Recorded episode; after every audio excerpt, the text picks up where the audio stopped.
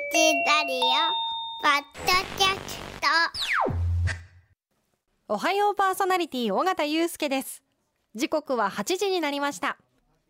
クレディセゾンがお送りする話のダイジェスト。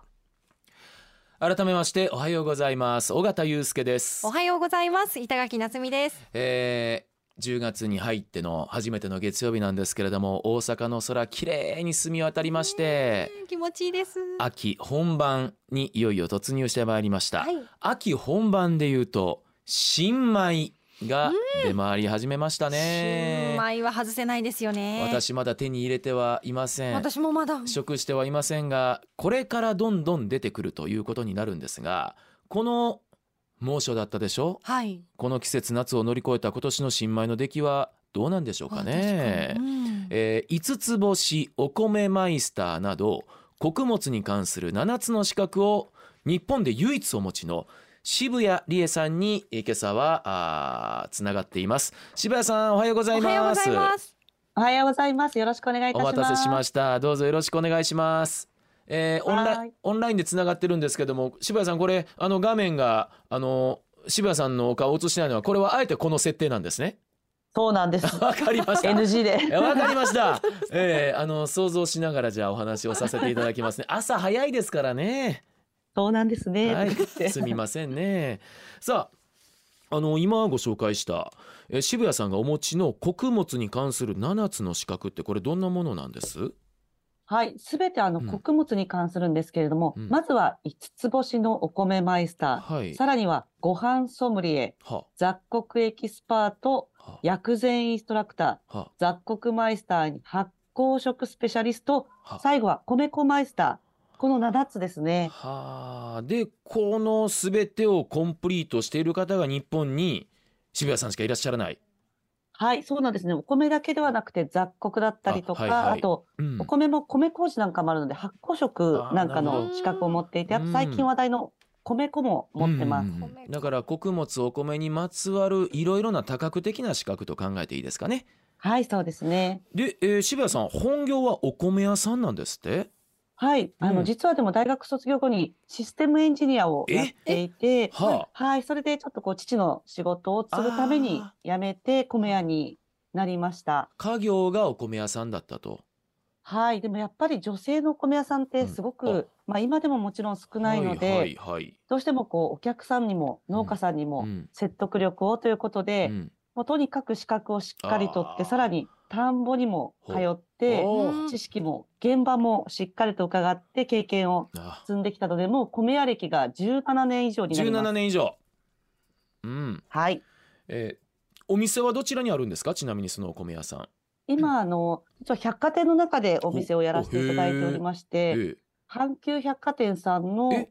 鈴木阪急店と大井食品館っていうところと、はい。松屋銀座店、銀座の百貨店のあ松屋銀座店の地下2階、あと東急百貨店さんの中にも2店舗、なので合計5店舗、百貨店の中でこだわりのお米を販売してます。え、えー東京中心続きというのは神奈川のことですか？そうです、神奈川ですね。はい。関東圏ということですよね。はい、そうです、んそうです。えちょっと待ってくださいよあの SE システムエンジニアをちょっとあのされてからの、えー家業お米屋さんということなんですけれども、はい。あ。のシステムエンジニアをされてよかったと思います？よかったですね。はは。やっぱりうん。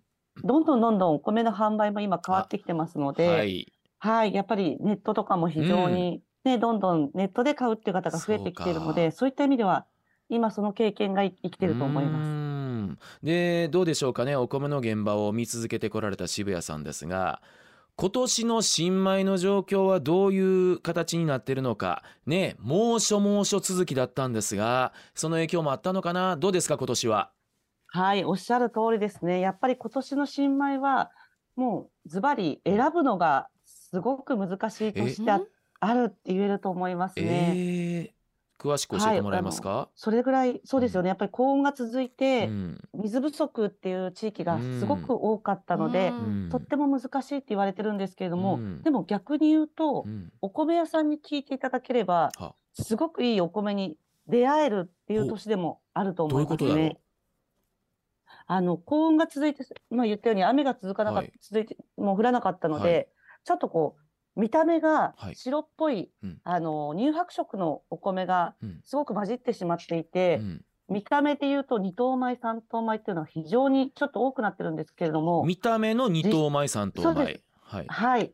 あの、一等米っていうのが一番綺麗なお米で、は二等米、三等米っていうと、こう、ちょっとやっぱうん。見栄えが少し白っぽいお米が混じってるかなっていうふうになってしまうので、ええ見た目はちょっと良くなかったんですけど、でうんも実際に食べてみると、ほやや柔らかさはあるんですけど、味はもう本当に美味しくて、むしろ甘みが強くて、例年と同じように本当に美味しかったので、やっぱりこう、印象ではなくて、しっかりとその先の美味しさを見極めて買っていただくっていうのが今年ポイントになると思います。えー、とじゃあ消費者からするとですね見た目はそんなに良くないけれども、味は大丈夫となるとなんかちょっと見極め方も難しそうな気がしますけれど。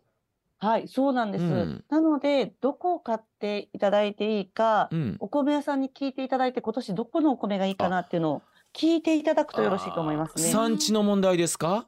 はい、そうです、そうです。おっしゃる通りです。えじゃあ今年の新米を選ぶポイントはどういうところをあとまずお米屋さんでどこの産地がおすすめですかとはい、聞きます。聞いてもらうはい、はい、はいそしてもう一つは、新品種を選ぶっていうのがポイントになります。新品種。新しい品種？はい。そうです。新しい品種ですね。はい、あの、やっぱりこれだけ高温になるということはうんもう10年、15年前からうん。産地でももう分かっていたので、うん。あえて新品種は高温に強い品種を開発されてきたので、うん。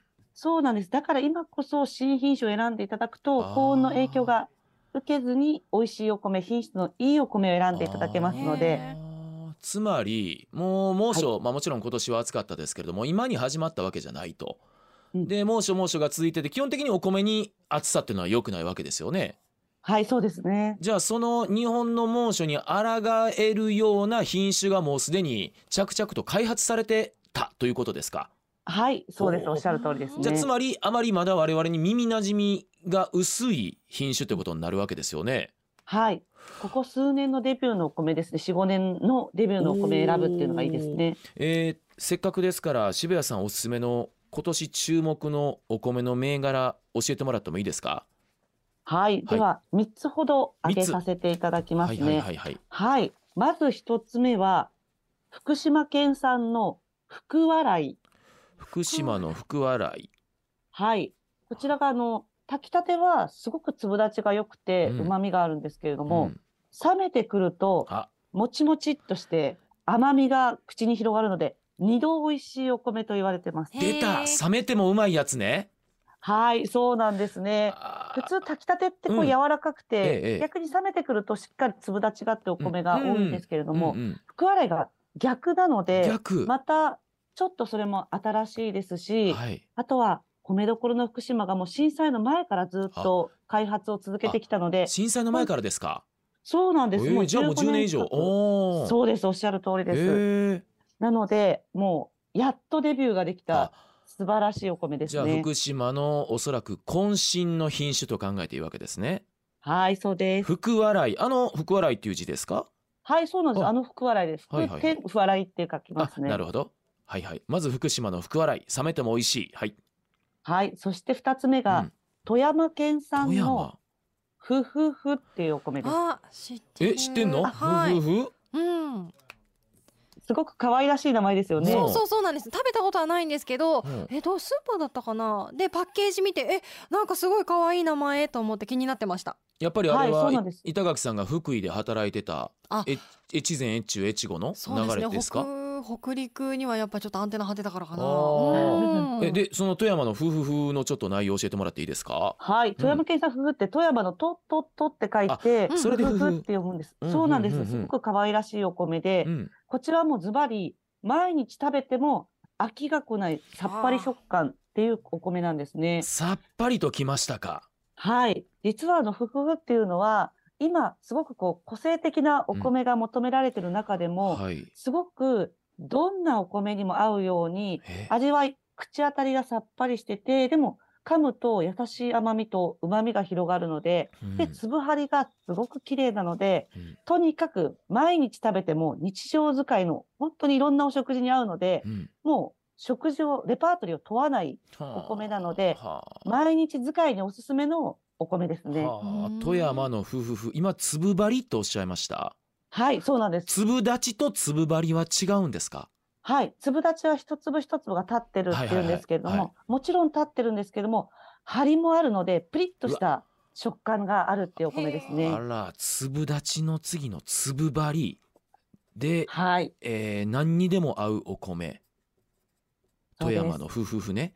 福島の福笑い。富山の夫婦もう一つあるわけですね。はい。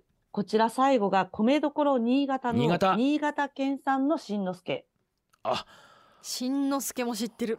うわあえー、なんかすごいね板垣さはあお米好きなのかも。んあいやおー。詳しいです。え？ねしんのすけ美味しかったです。これは実際に食べましたけどうん。しんのすけは美味しかった。本当にあの新潟出身の方におすすめしてもらってうん。これ美味しいのって言われて食べてこのなんか甘みと存在感がすごいなって私は感じてぱり越前福井が越中富山と越後の新潟を語ってるわけですもんね。ええあの柴さんやっぱり、はい新潟は47都道府県ある中でも特別な米どころと考えていいわけですよね。おっしゃる通りですね。はいやはりもう日本一の米どころの新潟がうん作った新品種で、新品種。うんイメージだとコシヒカリなのでもちもちしてて甘みが強いのかなって思うんですけど、実は逆ではしっかりと弾力のある粒立ちでしかも大粒なんですあ、ね。大粒、くらそうなんです。食べ応えがあってえ？旨味が強くて口当たりすごく上品なのでちょっとこ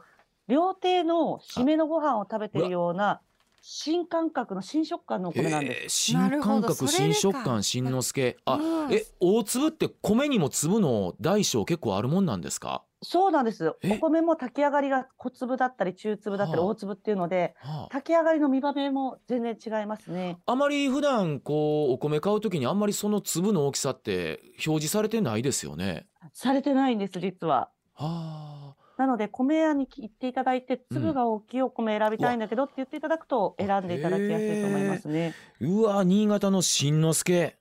はい。で、この新潟の新之助何がいいかっていうと、コシヒカリってちょっとこう高温にちょっと弱強くないので、うん二等米三等米がちょっと多く出ちゃったんですけど、はい。この新之助は一等米じゃないとうん新之助として認められないので、そうなんだ厳しいんですねそうなんです。だからこそ今年こそうん新之助を選ぶと品質安心して選んでいただくことができます。あ今年の猛暑だからこそそういう違いが出るってことですか？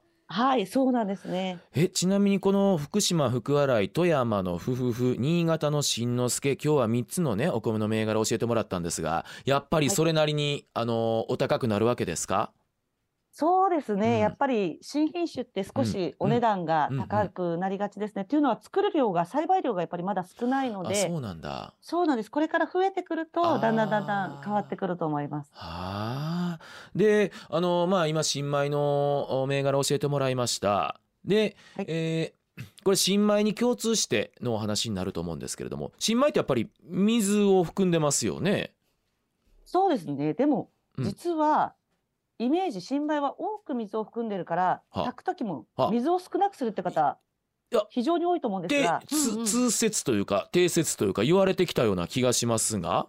それが今はそれが昔なんですね。昔の常識なんです嘘ね。昔の常識。じゃあ新米を炊くポイントをちょっと教えてもらっていいですか？はい。新米こそ、はい。もう今年間通して保管の技術がすごく上がっているので、はあ、お水加減は年間通して同じでいいんです。そうなんやはい。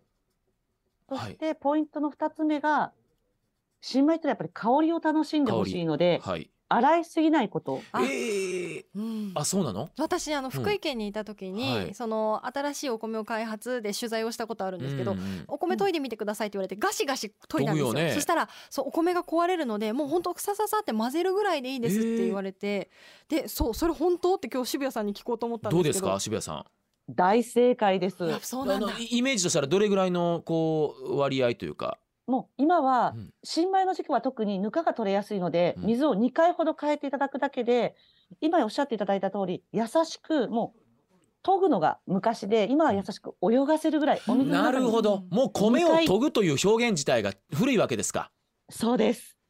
研がずに泳がせる。泳がせる、はい、はいたっぷりのお水の中でお米を泳がせて2回ほどお水を変えてもらうだけで十分です。じゃあ確認ですけれども2回だったらあの多少のこうまだあの乳白色の白い濁りが出てくると思うんですけどもそれでいいと。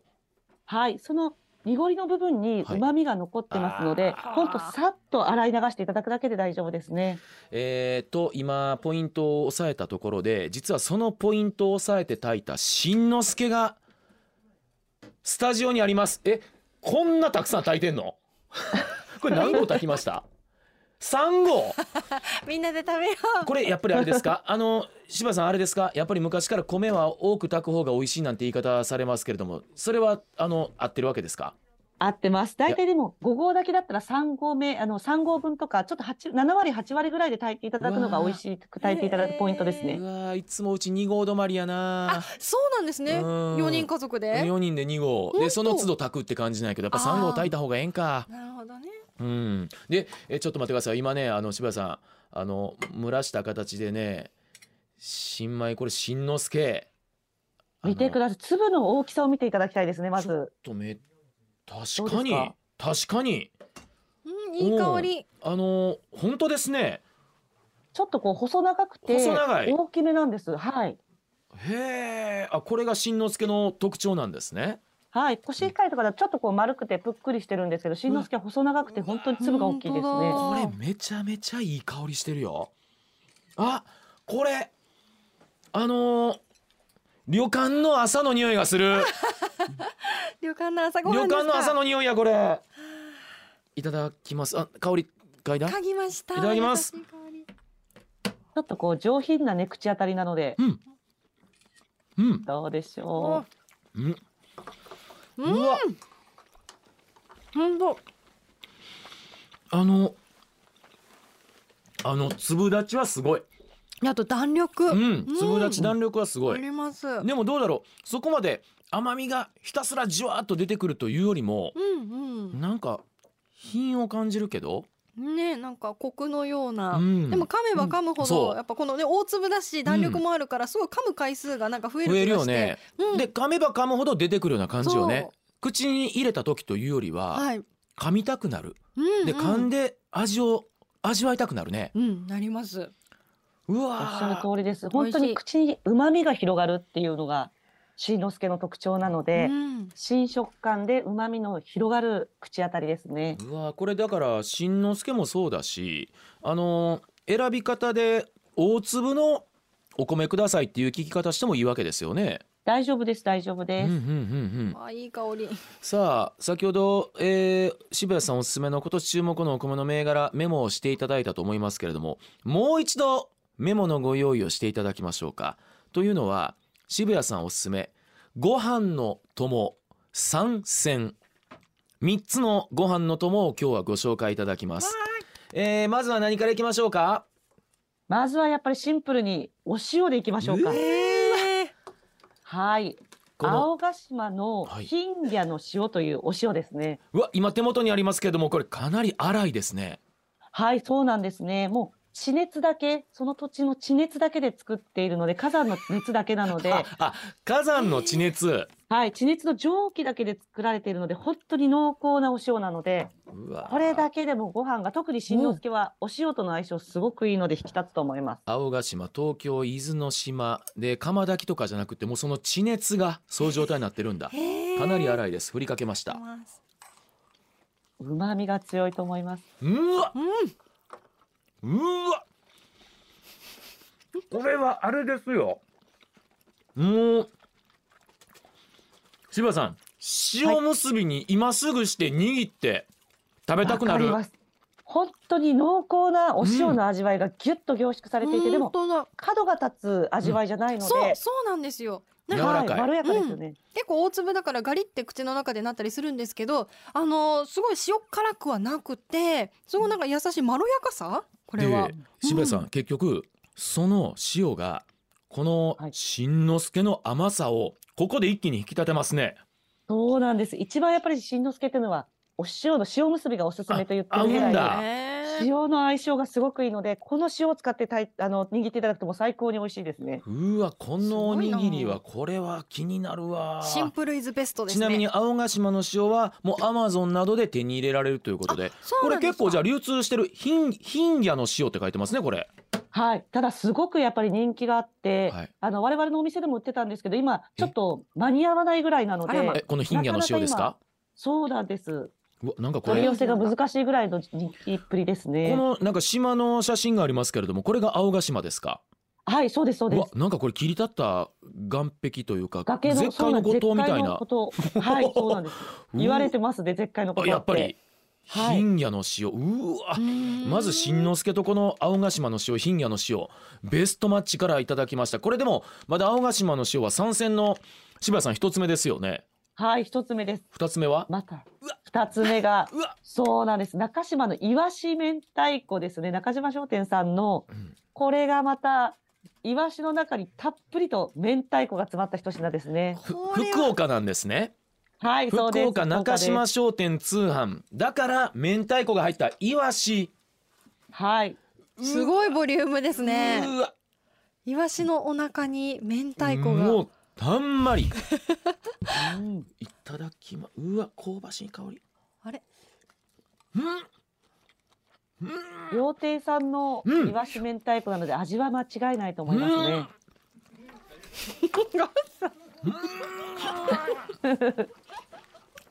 これ多分イワシだけでもすごく美味しいのよ。うん。ねそこに明太子ピリ辛。うん。もうちょっと渋谷さんこれは無限に白ご飯食べちゃいますよ。ね。もうわかります。本当に新鮮なイワシをすごく丁寧に処理しているので、うんうん。本当におっしゃっていただいた通り、イワシだけでも美味しいんですよね。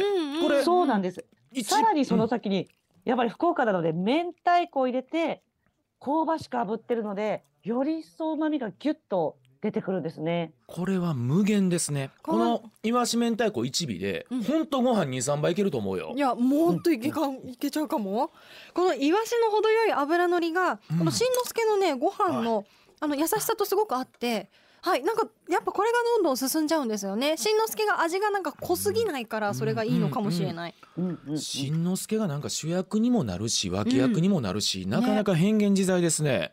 うわそうでこすね。本当に上品ないいお米ですね。やっぱりうわ。おかずとの相性がいいっていうのがしんのすけの特徴ですね。そう。ですえねん青ヶ島の塩に行きました。二つ目イワシ明太子。これ福岡の中島商店の通販でも手に入れられるんですがえまだもう一つあるんですか、はい、そうなんですね。こちらが石原キッチンさんの山のラー油板鶏かつおという商品ですね。山のラー油板鶏カツを石原キッチンさんで手に入れることができる、はい、えー。高知のかつおとみょうがとニンニクを使ったちょっとこうピリッと辛いおかずのラー油であ。板鶏っていう地元の山菜が入ってるので、うん。食感もコリコリしてるのえで、山菜なんですか、そうなんです。山菜なんです。うんうん高知の地元で採れた板鶏っていう山菜を使ってるので食感も美味しいしまたラー油なのでちょっとこうピリッとしていてこれはもわ。うご飯が無限に進みます。う。わあこれもう香りだけでもかなりピリ辛風味のね香りがすごい板鶏って聞いいたことないけれども。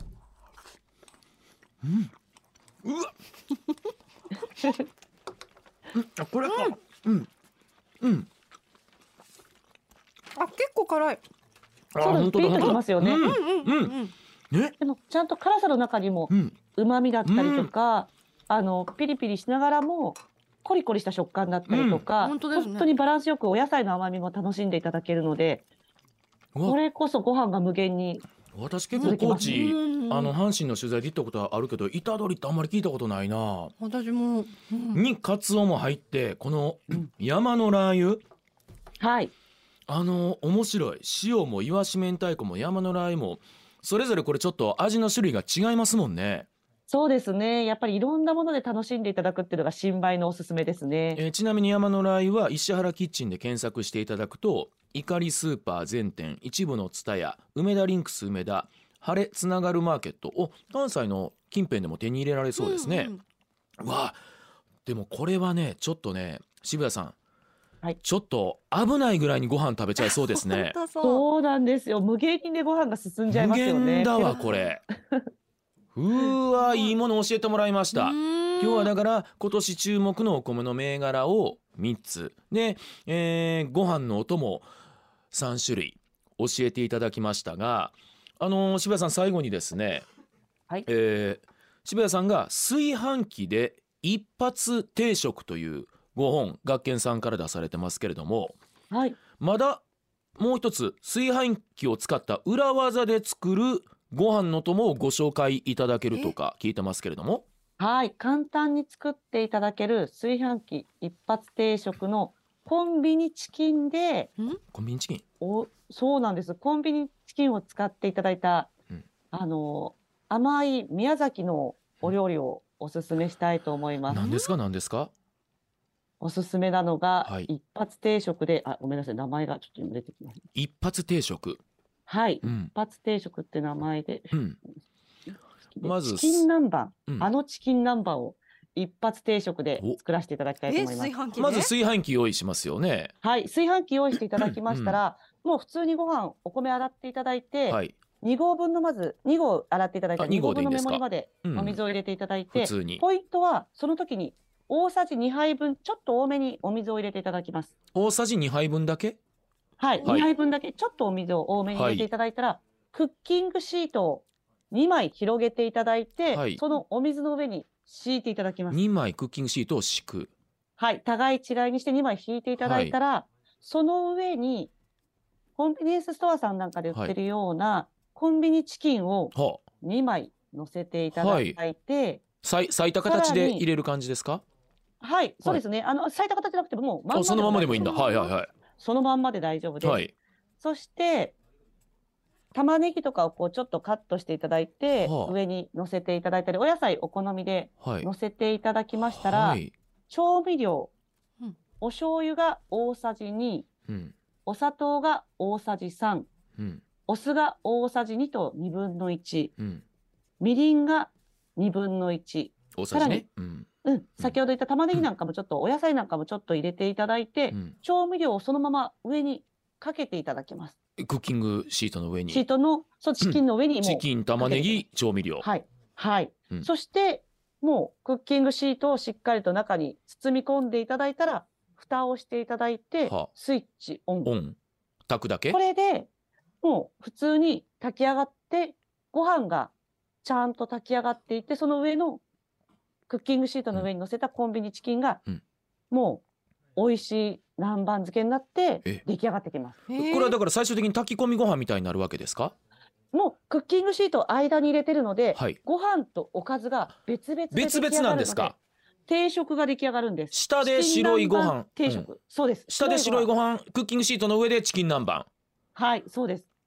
クッキングシートを引いているので、下に味移りもなくて、あそうなの？持ち上げてもらうと、下は白米ご飯、上はチキン南蛮が出来上がってます。だから炊飯器で一発定食なんだ。はい、そうです、そうです。一作業でおかずも作れちゃうってこと？おっしゃる通りですね。これはあまり聞いたことないね。うん楽ちんですね。うん。はい、この形でやっていただくと、うん。うん例えば、はい。お魚を入れていただいて、はい。あの、サバなんかはは。味噌煮をもう入れていただいて、味噌の、あの、具材を入れていただいて、はい。かけていただくと、火を自動的に蒸してくれるので、はもう手軽にできることができますね。蒸し器的な感じで使えるんだおっしゃる通りです。ハンバーグなんかも作ることができますね。生のお肉で。なんかちょっと目から鱗ですけれども いやー今日は最後にね炊飯器を使った裏技も教えてもらいましたけれどもいやー五つ星お米マイスター渋谷理恵さんにいろいろ新米さらには新米にまつわる話伺いましたけれどももうたまらない状態におそらくリスナーさんの皆さんもなってきてると思います。早く新米手に入れて皆さん一緒に食べましょう、ね。渋谷さんどうもありがとうございました。ありがとうございました。ありがとうございました。